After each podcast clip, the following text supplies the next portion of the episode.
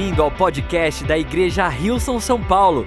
Oramos para que essa mensagem seja uma inspiração e uma bênção para a sua vida.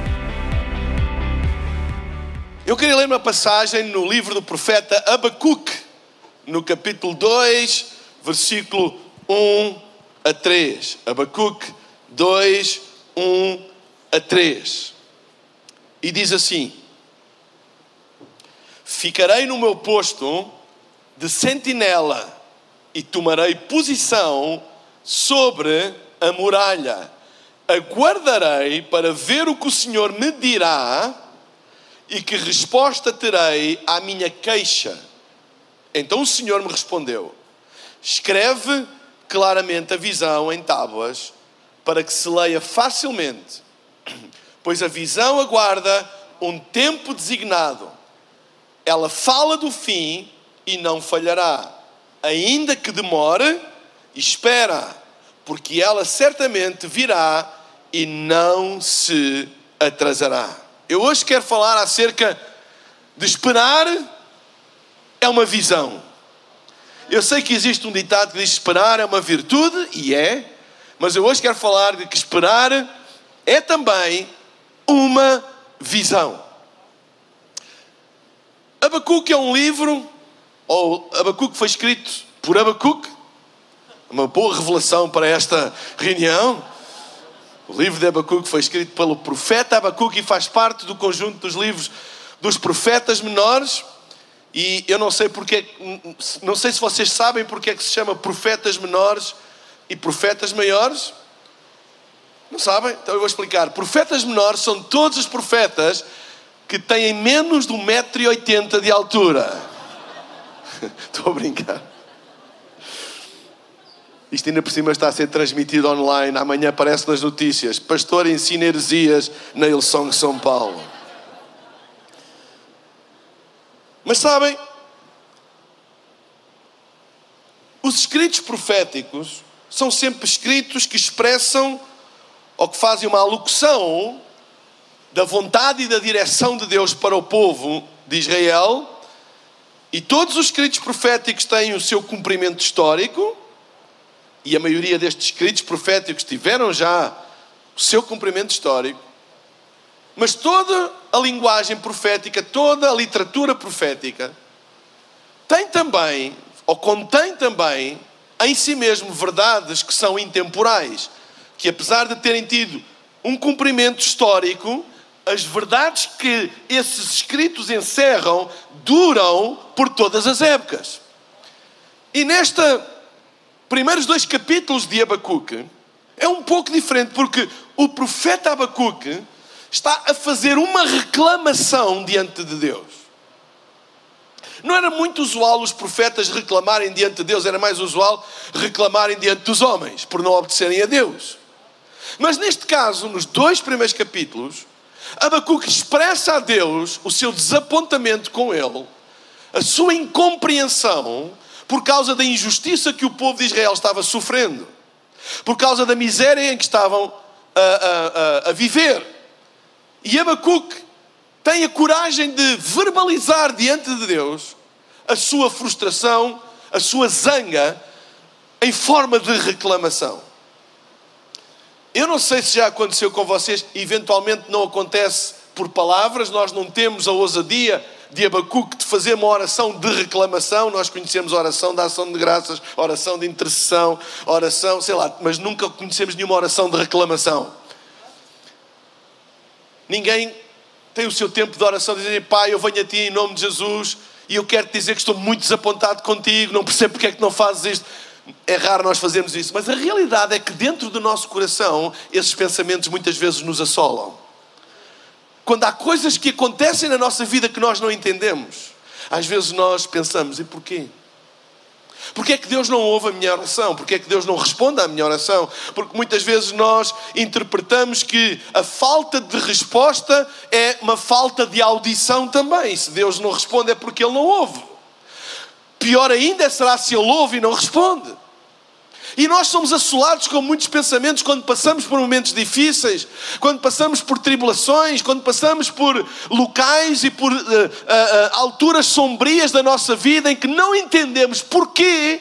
Muitas vezes estas questões levantam-se no nosso coração. Ora, se esse é o teu caso, o livro do profeta Abacuque é um bom livro para se ler, principalmente os dois primeiros capítulos, porque Abacuque estava exatamente a expressar por palavras aquilo que muitas vezes nós sentimos no nosso coração ou pensamentos que assolam a nossa alma e nós não temos a ousadia de os colocar em palavras. Ora, no capítulo 1, a única coisa que Abacuque consegue arrancar de resposta de Deus, a única coisa que Deus diz a Abacuque em relação à reclamação que ele estava a fazer foi: Não te afastes. Foi a única coisa que Deus disse. Não te afastes. Não respondeu porquê, não, não justificou, não disse quando, nada, disse só: não te afastes. E porquê é que é importante nós realçarmos esta palavra que veio de Deus para Abacuque ao dizer: não te afastes? É importante porque muitas vezes é nessas alturas em que nós não entendemos o porquê de muitas coisas acontecerem na nossa vida que nós tomamos uma decisão exatamente contrária, que é nos afastarmos quando nós nos deveríamos chegar mais não te afastes.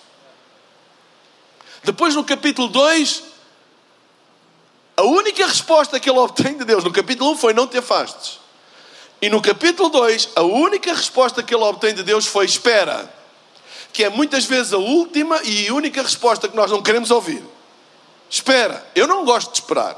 Eu não sei quanto a vocês, eu não gosto de esperar. É por isso que eu não gosto de Netflix. Porque se eu tenho duas horas para ver um filme, eu gasto uma hora e 59 minutos com o controle remoto a tentar encontrar alguma coisa para ver. Eu não gosto de esperar. Eu não gosto de esperar em fila de repartição pública. Eu sei que vocês não têm isto aqui no Brasil, mas lá em Portugal nós temos. Eu não gosto de esperar em fila de avião. Eu não gosto de esperar. Eu não gosto de esperar, nem gosto de fazer esperar. Eu gosto das coisas a horas, eu gosto das coisas a tempo. Porquê? Porque para nós a espera tem um significado adjacente de que quem espera ou que quem tem que ficar à espera de alguma coisa é porque de alguma maneira não tem a importância ou o valor devido e por isso tem que esperar. Mas nesta passagem eu queria compartilhar com vocês alguns princípios que nós devemos observar quando passamos por dificuldades, porque esperar no reino de Deus é uma visão. Esperar é uma visão.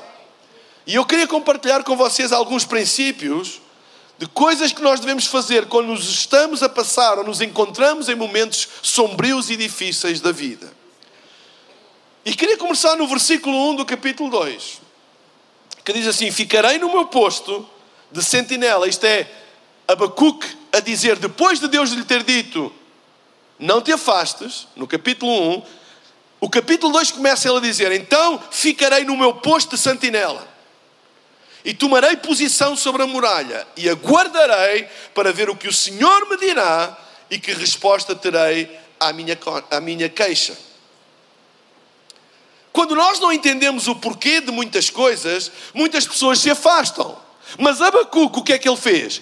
Ele reposicionou-se diz: Vou continuar no meu posto, não me vou afastar, vou continuar no meu posto e mais, eu vou encontrar uma posição na muralha, uma posição diferente, uma posição melhor e vou aguardar para ouvir aquilo que Deus tem para me dizer. Ora, isto mostra uma coisa: mostra que Abacuque, o que é que ele fez? Quando Deus disse não te afastes, ele reposicionou-se para ouvir. Então deixem-me dizer uma coisa: a nossa posição determina a qualidade da nossa audição. O local onde tu estás é determinante para a clareza daquilo que tu ouves. Se eu retirar este microfone da minha boca e falar sem as pessoas da primeira fila conseguem ouvir, mas o pessoal aí da última fila não consegue. Porquê?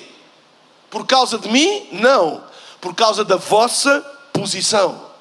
Porque a posição de cada um determina a qualidade da audição.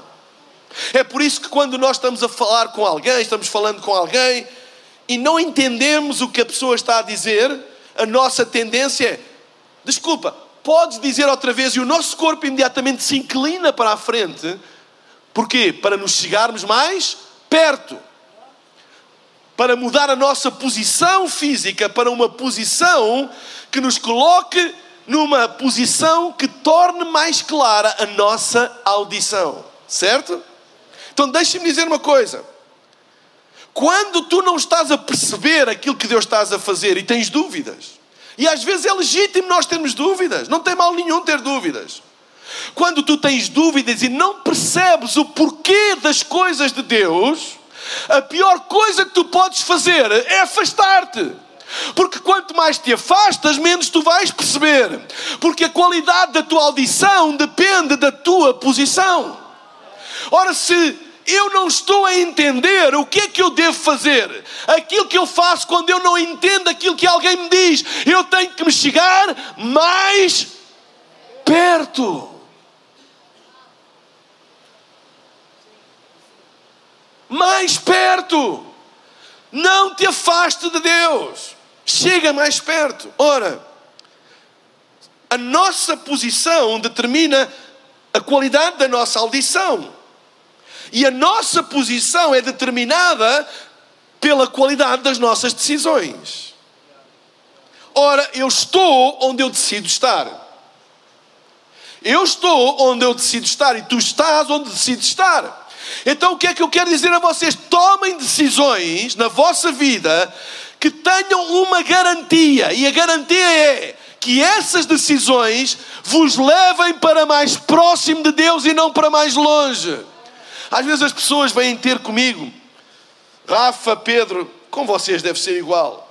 Pessoa, há muita pessoa, não aqui na Ilson de São Paulo, mas lá na Ilson de Portugal. Muitas pessoas pensam que pastor tem tipo uma bola de cristal evangélica e que sabe o futuro das pessoas.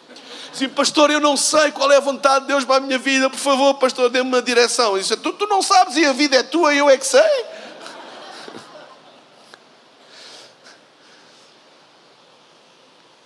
Às vezes dá-me vontade de dizer, eu nem sei para a minha, quanto mais para a tua. Mas sabe uma coisa que eu sempre digo: olha, eu não sei qual é especificamente a vontade de Deus, eu não sei. Mas uma coisa eu sei. Se tu queres saber se uma decisão está na vontade de Deus ou não, verifica se essa decisão te coloca numa posição mais próxima ou mais longe de Deus? Isso eu posso dizer. Se essa decisão te leva para mais próximo, Deus está nela. Se te leva para mais longe, Deus não está.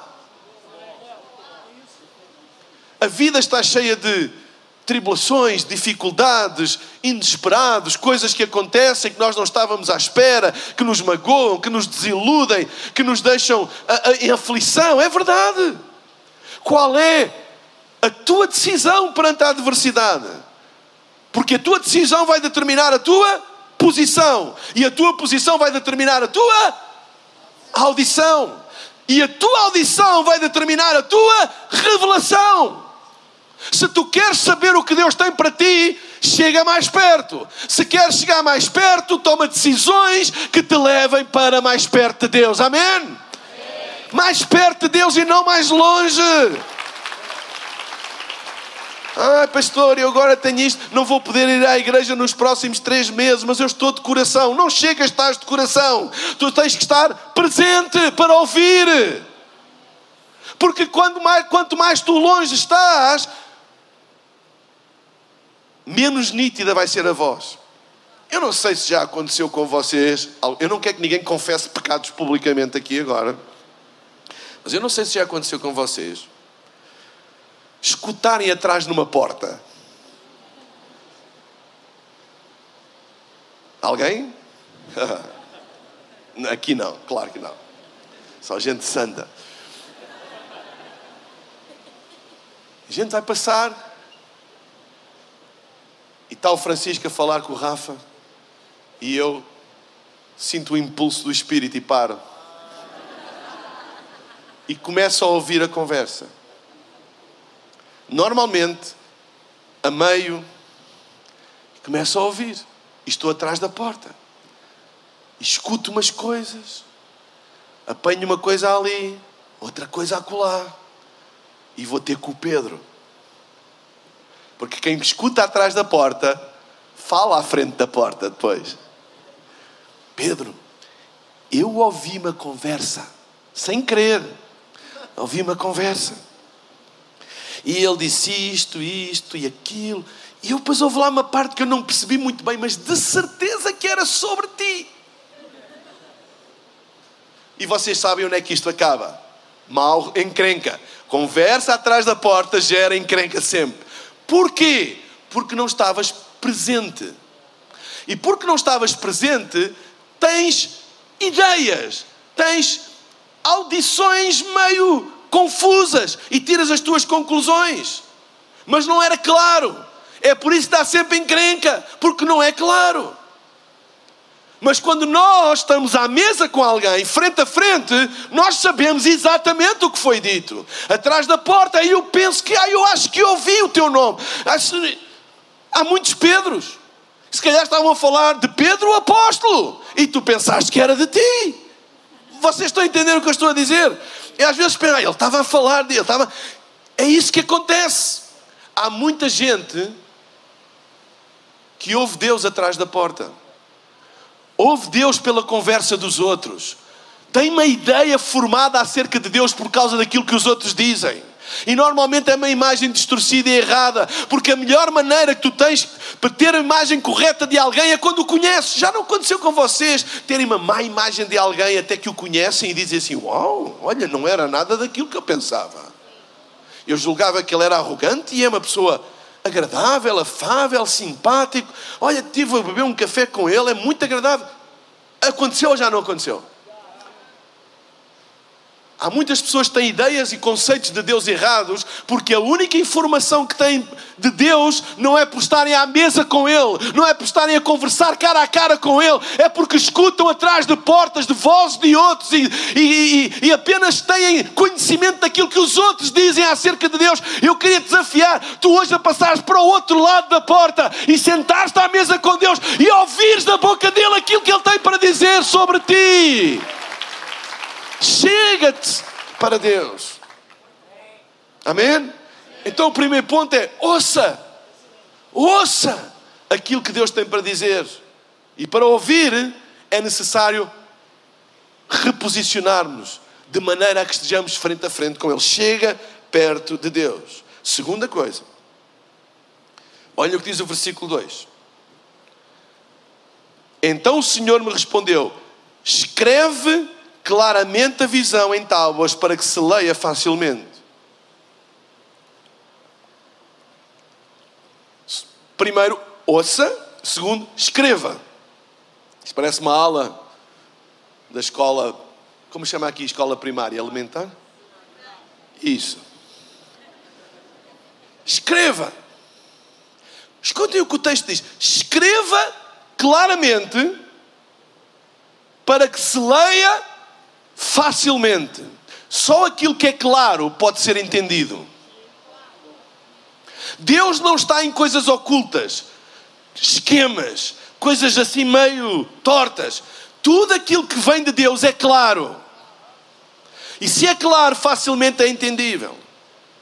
Não te envolvas em coisas que não são claras. Não te envolvas em negócios que não são claros. Não te envolvas em relacionamentos que não são claros. Não te envolvas em nada que não é claro. Porque Deus é sempre claro e porque Ele é claro sempre se pode entender. Porque só aquilo que é claro, só aquilo que é escrito de uma maneira clara, pode ser lido de uma maneira fácil. Eu não sei se vocês já alguma vez fizeram um seguro para qualquer coisa e os seguros têm 500 mil páginas e só assinas no fim. E dessas páginas tem aquelas partes, tem aquelas letras muito pequeninas que a gente nunca lê. Porque aquilo a gente nem com uma lupa consegue ler aquilo. E a gente, ah, é a letra pequenina, não tem importância. A gente lê só os principais e assina. Quando a gente precisa do seguro, tem sempre uma surpresa. Ela diz, ai, não cobra. Mas não cobra, não. Até mas isso, está lá. Lá onde? Naquelas letras pequeninas que você não leu. É ou não é? Como são letra pequenina, não são visíveis e passa.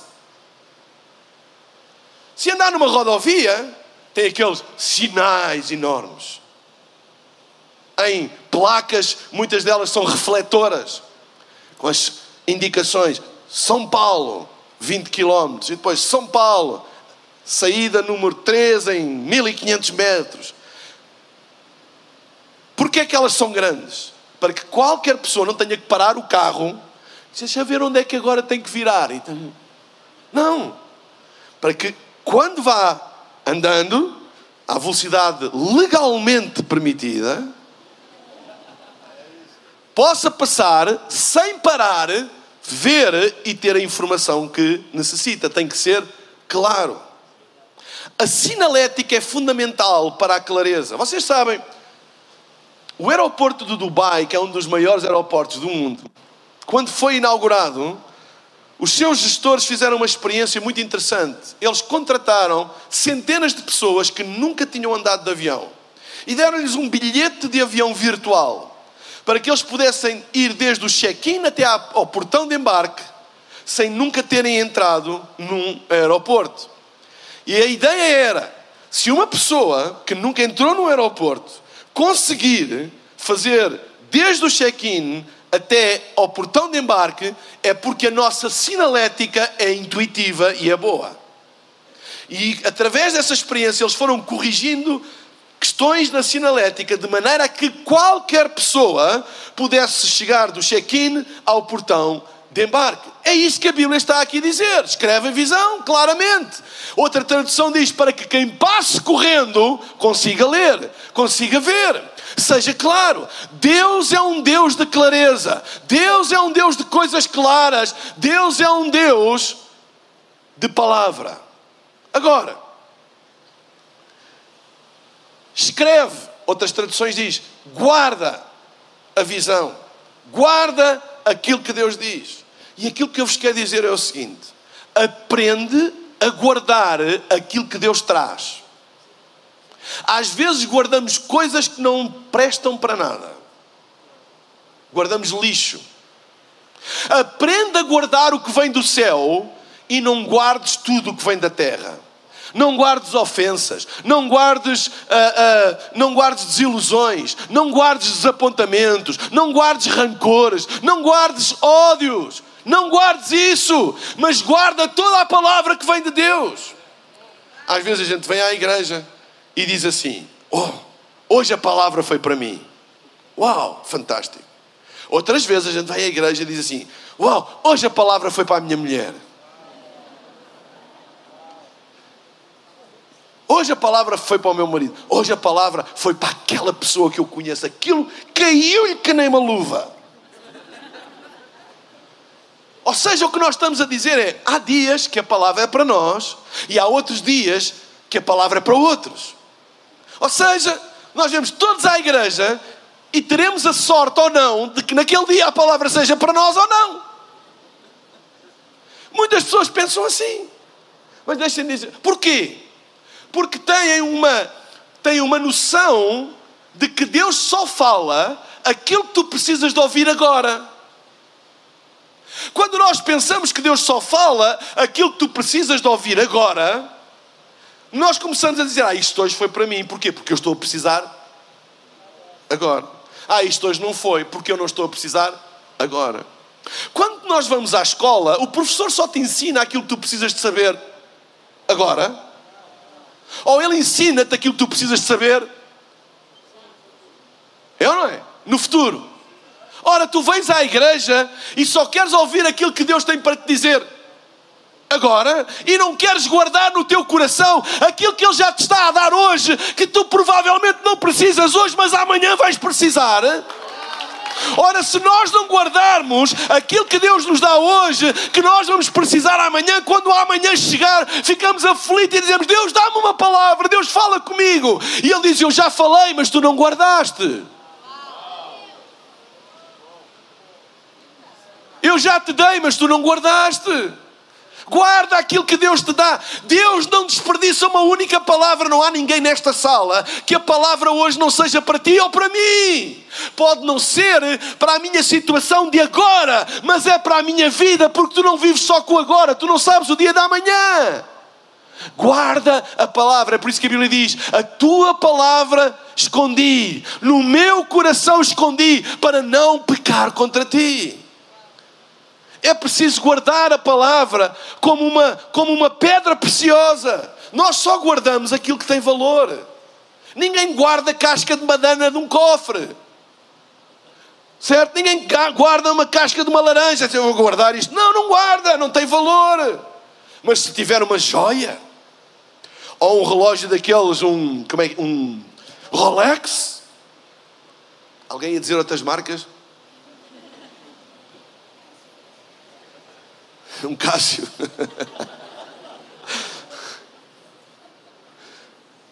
Nós guardamos. Nós temos cuidado com aquilo que tem valor. Ninguém vai de Rolex e de joias de diamantes para a Avenida Paulista. Nós guardamos. Nós temos cuidado. Nós colocamos num cofre porque tem valor para nós. A Bíblia diz que o diabo veio para matar, roubar destruir. Roubar, ele é um ladrão. O que é que ele quer roubar? Ah, ele quer roubar as minhas finanças. Ah, ele quer roubar a minha saúde. Estás enganado. O que ele quer mesmo roubar é aquilo que ele sabe que mais precioso existe para ti, é a palavra de Deus no teu coração. É isso que a parábola do semeador ensina. E muitas vezes nós recebemos as pérolas que vêm do céu e à saída da porta já somos roubados por ele. Quando nós saímos e temos algum bem precioso conosco, nós redobramos os nossos cuidados. Eu lembro-me a primeira vez que eu fui ao Rio de Janeiro. Eu ia numa van do, do, do, do aeroporto para o hotel e o rio é bonito. E eu disse, uau! E, e abria a, a, a, a, janela da van e comecei com, com o celular a filmar assim. E o motorista perguntou-me assim: Ei, você é a primeira vez que foi ao Rio, não é? Eu disse: É, é, é. Ele disse: Pois, olha, é melhor não fazer isso. Feche a janela e não filme se você quer ficar com o seu celular. Ou seja, nós temos que redobrar os cuidados daquilo que nós damos valor. Se tu não guardares a palavra, o diabo vai te roubar logo ali à saída, porque ele é um ladrão. Redobra os cuidados, não deixes que nada roube aquilo que Deus te dê, não deixes que nada roube aquilo que Deus está a colocar em ti, porque elas são pérolas não só para o teu presente, mas pérolas para o teu futuro. Porque quando vier a luta, quando vier a tribulação, quando vier a angústia, quando vier a montanha, quando vier o vale mais sombrio, tu tens a palavra guardada no teu coração e tu puxas por ela. E ela é vida para ti naquele momento. O problema não é que Deus não fala, o problema é que nós não guardamos aquilo que Deus fala. Guarda aquilo que Deus fala. Guarda no teu coração. E terceiro e último. Ainda tenho 11 minutos. Uau! Bem, voltemos ao segundo ponto então. Oh, obrigado.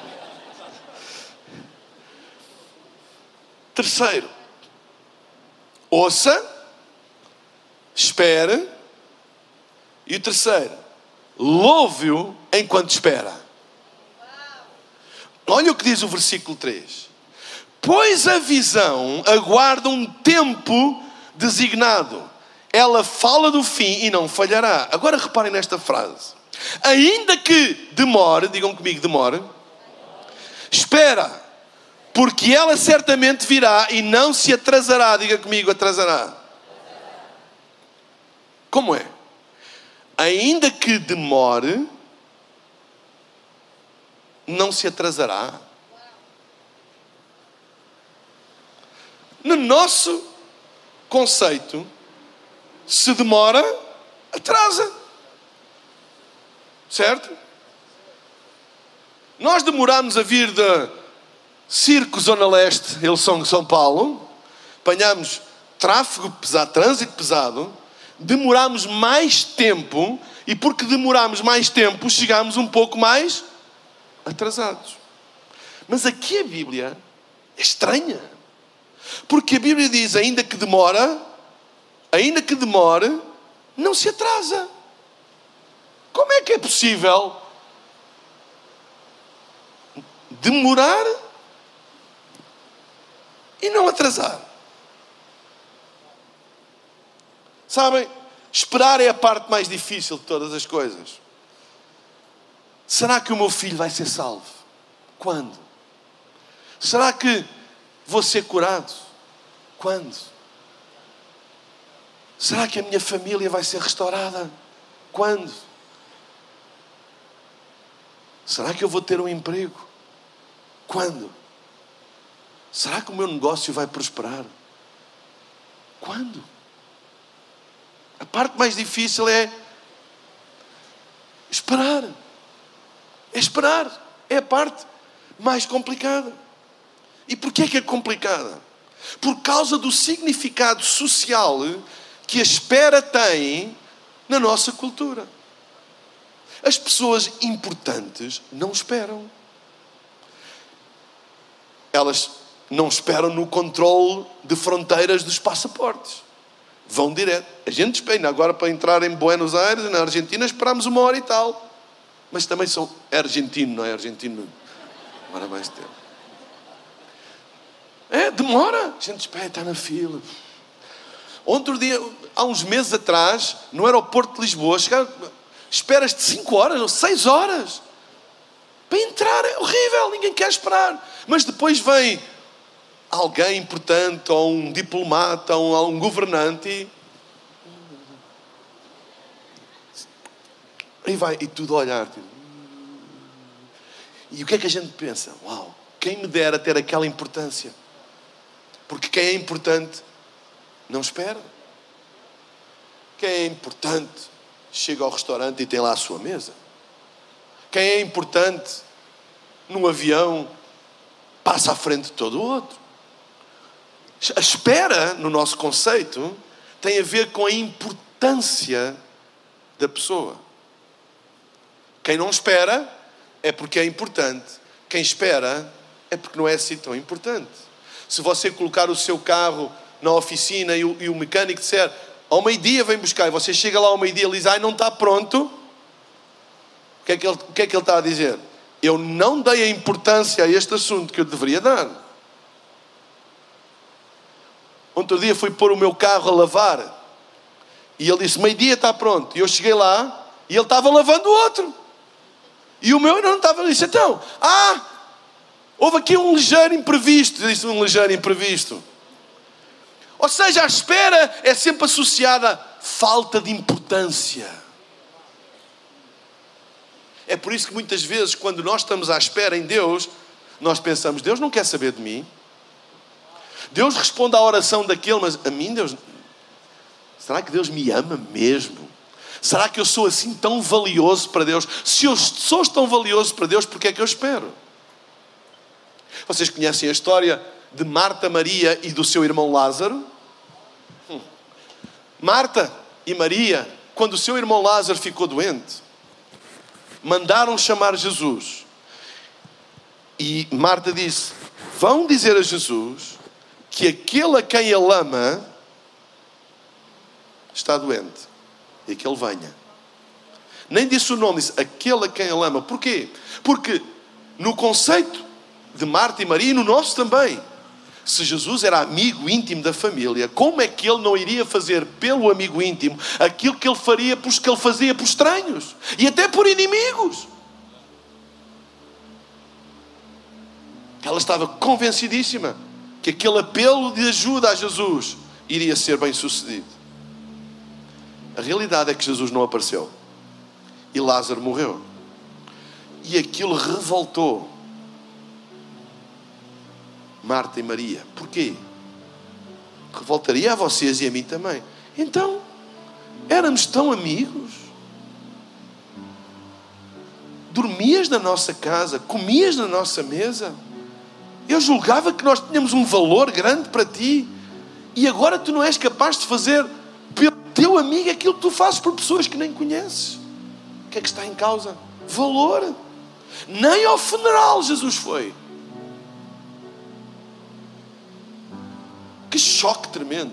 Vamos ser honestos. Que desilusão tão grande. Como é que é possível? Quatro dias depois, Jesus vem.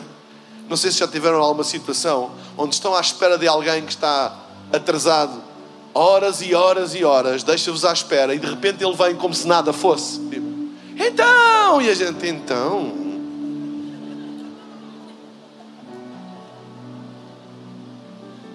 Foi assim que Marta e Maria sentiram. E Marta disse a Maria: Eu vou ter com ele. E foi ao encontro dele e disse-lhe na cara: Se tu tivesses chegado a horas, se tu não te tivesses demorado e portanto atrasado, Lázaro estaria vivo. Jesus virou-se para ela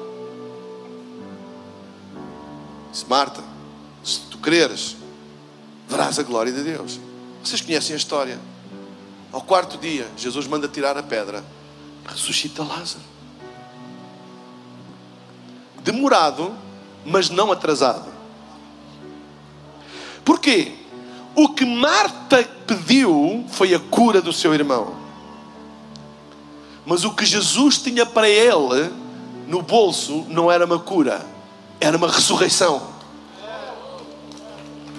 E porque era uma ressurreição, foi demorado, mas não foi atrasado.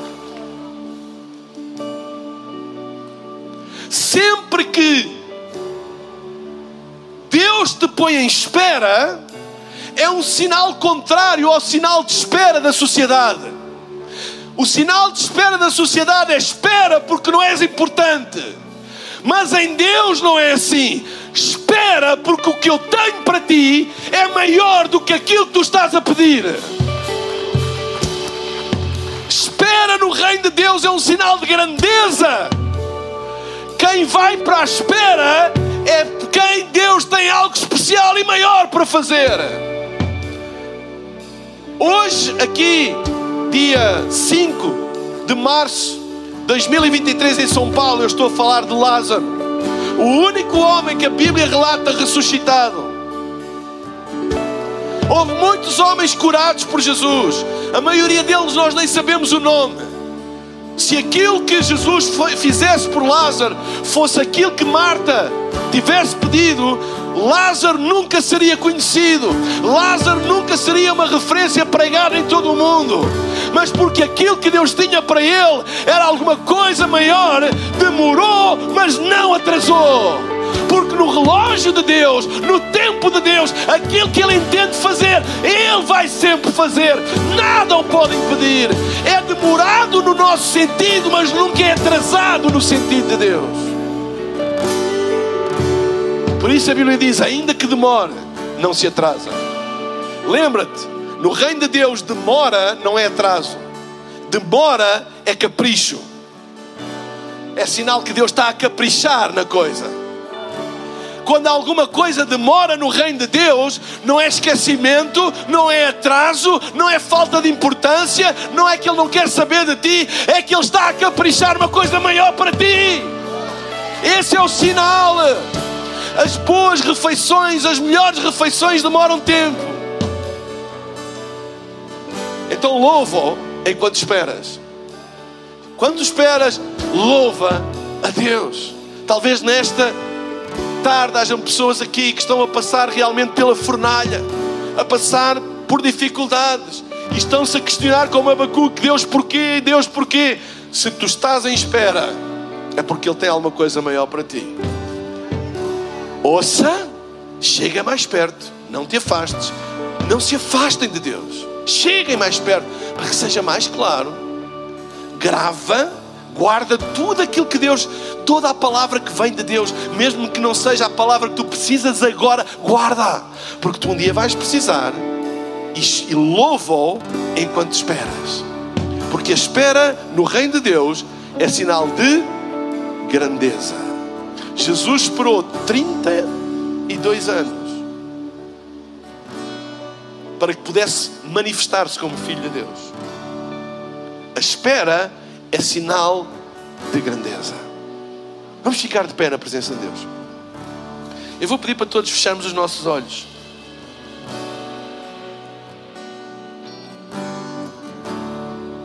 E eu queria fazer um apelo, um convite. a todas as pessoas que estão aqui e que nunca deram a sua vida a Jesus.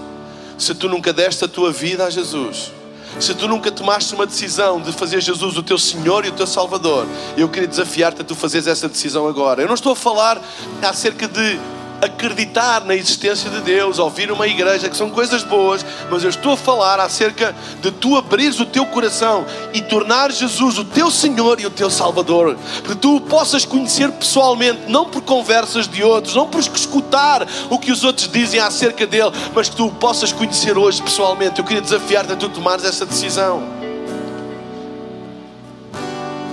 Eu queria juntar a este apelo também todas as pessoas que estão aqui e que já um dia tomaram esta decisão, mas têm estado longe e afastados de Deus. Mas hoje ouviram a palavra e querem fazer a sua paz com Deus, querem voltar para os caminhos da fé. Eu daqui a pouco vou pedir para todas estas pessoas que se encontram dentro destes dois apelos que eu estou a fazer num só, que daqui a pouco, quando eu disser levantem um dos braços, como um sinal, dizer: Eu quero, eu quero Jesus na minha vida. Eu quero conhecê-lo pessoalmente. Eu quero que Ele seja o meu Senhor e Salvador. Eu quero fazer a minha paz com Deus. Eu quero voltar para os caminhos da fé. Eu daqui a pouco vou pedir que tu levantes um dos teus braços.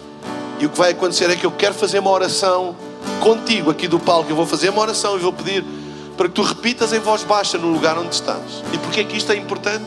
Porque a Bíblia diz: se tu creres no teu coração e confessares com a tua boca, serás salvo. Eu creio que à medida que a palavra foi pregada, fé foi produzida no teu coração. Mas agora é importante tu confessares com oração. E esta oração é uma ajuda para que tu possas confessar. E a Bíblia diz: se tu creres e confessares, serás salvo.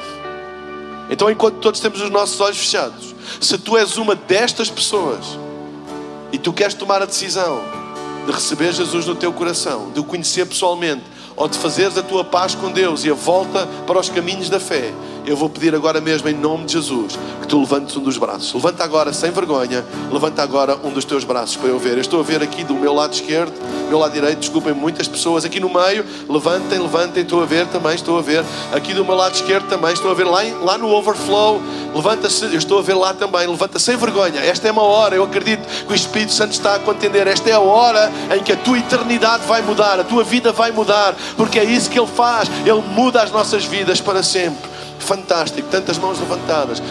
Eu vou pedir para todos repetirem esta oração comigo e digam: Pai querido, muito obrigado pelo teu amor. Muito obrigado pelo teu amor. Que hoje me alcançou. Que hoje me alcançou. Eu abro o meu coração. Abro meu coração. Para que Jesus. Para que Jesus se torne o meu Senhor. Se torne meu Senhor. E o meu Salvador. O Salvador. Perdoa os meus pecados. Os meus pecados. E dá-me uma vida nova.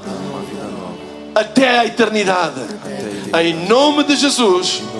Amém, amém e amém. Vá lá, Ilson de São Paulo. Será que podemos dar uma grande salva de palmas a Jesus por estas vidas? Amém, amém. Deus nos abençoe. Vamos louvar a Deus. Amém.